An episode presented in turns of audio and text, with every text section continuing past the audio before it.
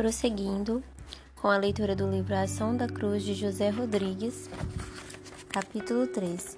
Se você passar por minha vida e continuar sendo a mesma pessoa, eu não sou um canal de Deus. Título: Uma vida verdadeiramente grande. O que seria, na sua opinião, uma vida verdadeiramente grande? Numa avaliação como essa, o que realmente importa para Deus? Quando formos avaliados um dia, será que nossa inteligência contará alguns pontos a nosso favor? E nossas obras nos renderão alguma coisa? Afinal, o que será mais importante naquele dia? Para tentar responder a essas perguntas e as outras que eventualmente delas decorrem, gostaria de iniciar mencionando a história de Noé. Bem, se existe um fato que qualquer historiador não deixaria de mencionar na biografia deste homem, seria sua ligação com a arca mencionada em Gênesis. Para ser sincero, eu também não omitiria tal fato. A arca de Noé chega. A arca e Noé chegam a parecer duas substâncias inseparáveis. Inclusive, quando a arca é lembrada pelas criancinhas, ela é chamada de Arca de Noé. No entanto, eu gostaria de chamar sua atenção para a forma como Deus conta a história deste notável patriarca. Vamos fazer de conta que Deus contará a história de Noé a um grupo de criancinhas no domingo pela manhã. O público infantil, com sua aguçada imaginação, já teria antecipado algumas ideias de como seria aquele encontro. Deus entraria na sala carregando um enorme livro de historinhas bíblicas e iniciaria a narração com a ajuda de algumas gravuras. No flanelógrafo, onde Noé e sua família balançariam sobre as águas do dilúvio. Mas, na referida manhã, as crianças teriam uma surpresa. Ouviriam uma história totalmente diferente da versão costumeira da escola dominical. Hoje, crianças, diria Deus, vamos ouvir a história de Noé, abrindo em seguida em seu enorme livro sobre os braços. Os olhos famintos aguardariam o início da narração, quando Deus então diria: Eis a história de Noé. Noé era homem, justo e íntegro entre os seus contemporâneos. Noé andava com Deus. Gerou três filhos, Sem, Cã e Jafé. Jafé. Gênesis 6, do 9 ao 10. Pronto, crianças, essa é a impressionante história de Noé. O que acharam? Maravilhosa, não? Já terminou? Indagaria surpresa uma das crianças. Sim, diria Deus. Mas não tem arca? Não, não tem. Papo furado, essa não é a história de Noé levantaria em protesto o grupo de crianças, deixando a sala em seguida. Talvez, como uma das crianças e diante de uma história tão esquisita como aquela, eu também teria deixado aquele contador de histórias sozinho naquele domingo. Mas, se queremos saber mesmo a verdade, na história de Noé, contada do ponto de vista de Deus, de fato não seria, não seria mencionado o evento da arca. Você pode imaginar Noé sem arca? Volte ao texto acima e confira. Para contar a história de Noé, Moisés utiliza uma versão resumida de Deus, onde não se relata que ele fez uma grande arca que levou 120 anos para ser construída, que atracou no Monte Ararat. Diante de Deus, essa não é a história de Noé. Para Deus, a história de Noé é que ele era homem justo e íntegro entre os seus contemporâneos. Ou seja, Noé não é lembrado pela grande arca que construiu, mas pelo grande caráter que possuía. Agora podemos pensar mais claramente nas perguntas listadas no início deste capítulo. O que significa uma vida verdadeiramente grande? Na avaliação de Deus, mais requisitos são mais importantes.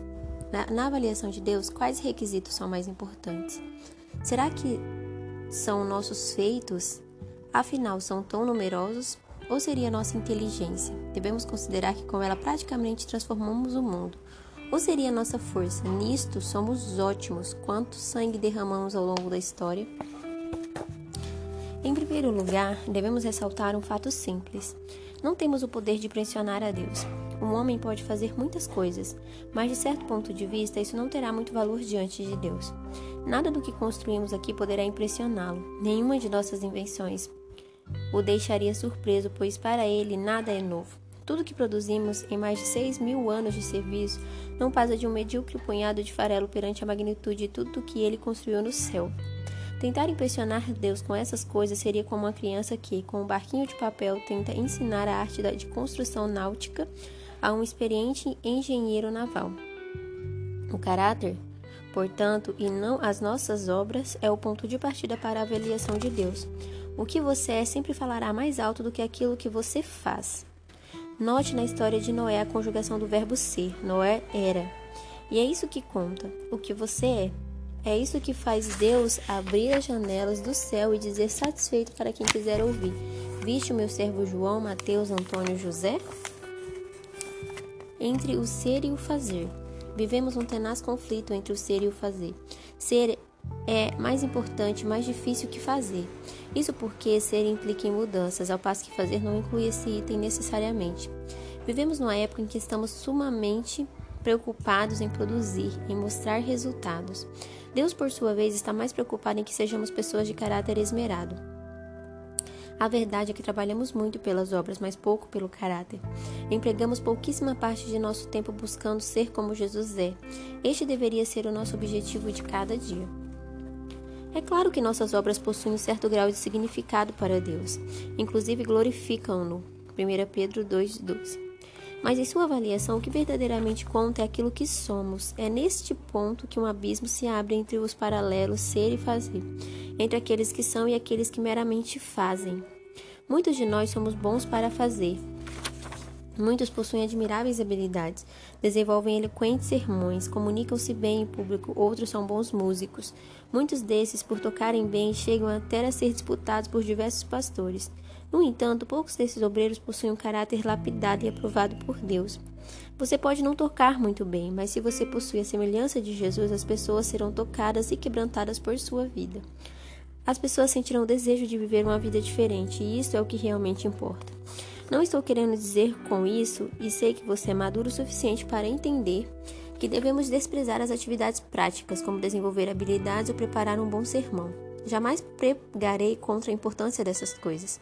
Se tivermos que fazer alguma coisa para Deus, façamo-la da melhor forma possível. Não tenho como meta depreciar o lado prático da vida cristã, mas ressaltar que acima disso devemos nutrir uma intensa busca pelo caráter de Jesus.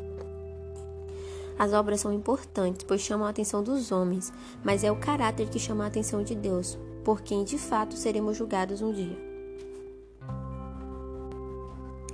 Tópico: Inteligência.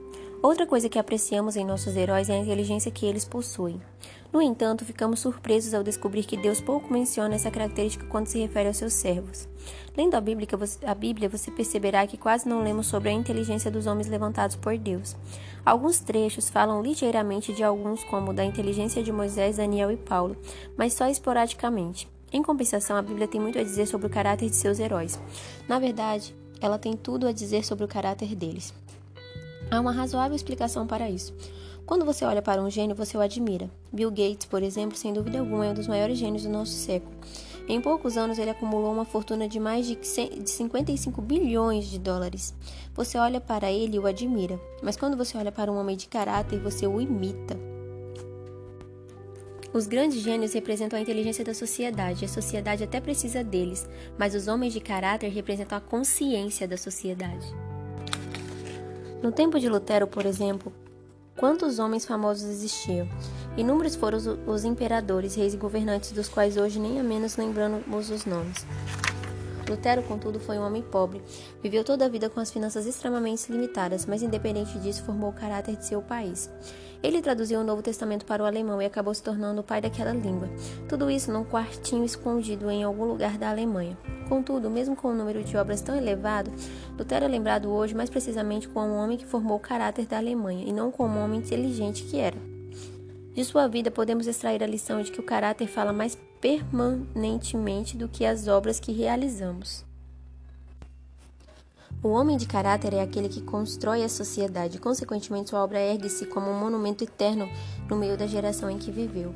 Mais do que isso, sua vida continua falando às gerações futuras. Isso é ter caráter. É importante pensarmos em questões como essas. Precisamos descobrir o que realmente importa para vivermos uma verdadeira vida aqui. O que faremos para de fato agradar a Deus? Pelos títulos que receberam, Noé e João Batista talvez possam nos dar algumas orientações a esse respeito. Mas, para dizer a verdade, esses dois homens não realizaram muitas coisas no decurso da vida de cada um deles. Bastaria uma avaliação feita por mim e outra por Jesus para comprovarmos isso. Tal avaliação revelaria o quanto estamos desajustados com os valores que realmente importam para Deus. Vamos imaginar por um instante esta avaliação. A primeira seria a minha. O julgamento começaria com um sério rastreamento sobre a história de Noé. À medida que eu tomasse conhecimento de seus feitos, faria minhas anotações para uma palavra final. Vamos ver apenas os pontos destacáveis de sua história, isso do ponto de vista humano. Ponto 1. Noé levou mais de um século para construir uma arca. Anotaria no meu caderno que ele demorou tempo demais para a execução da tarefa.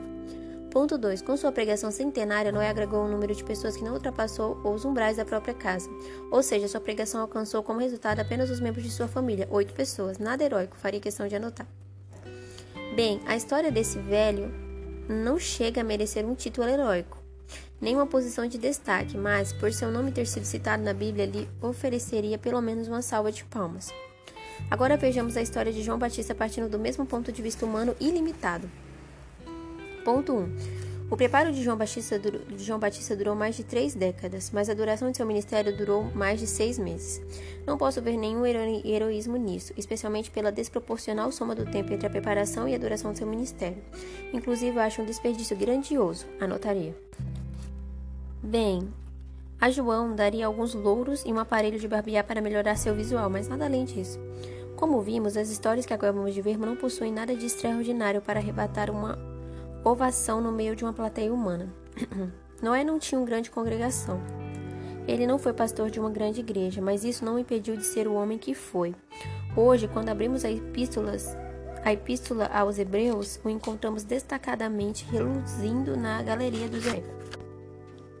Claro que não utilizaremos esse argumento para justificar o não crescimento de igrejas pequenas, mas ele é suficiente para levarmos em consideração que o caráter de um homem está acima dos resultados que seu ministério possa alcançar. O tempo de um ministério não diz muita coisa para Deus. Pelo que acabamos de ver, o ministério de João Batista não durou mais de seis meses. No entanto, com apenas esse tempo, ele tornou-se um retumbante marco para sua geração e para a história do cristianismo em todo o mundo. Apenas seis meses de ministério lhe foi suficiente para galgar a posição de caráter mais nobre dentre os nascidos de, de mulher. Não podemos esquecer que, não muito depois de sua morte, sua vida foi coroada pelas honrosas palavras de Jesus. Entre os homens nascidos de mulher, ninguém apareceu maior que João Batista. Mateus 11, 11. Belos sermões, anos de seminários, anos de ministério, nada disso nunca impressionou a Deus.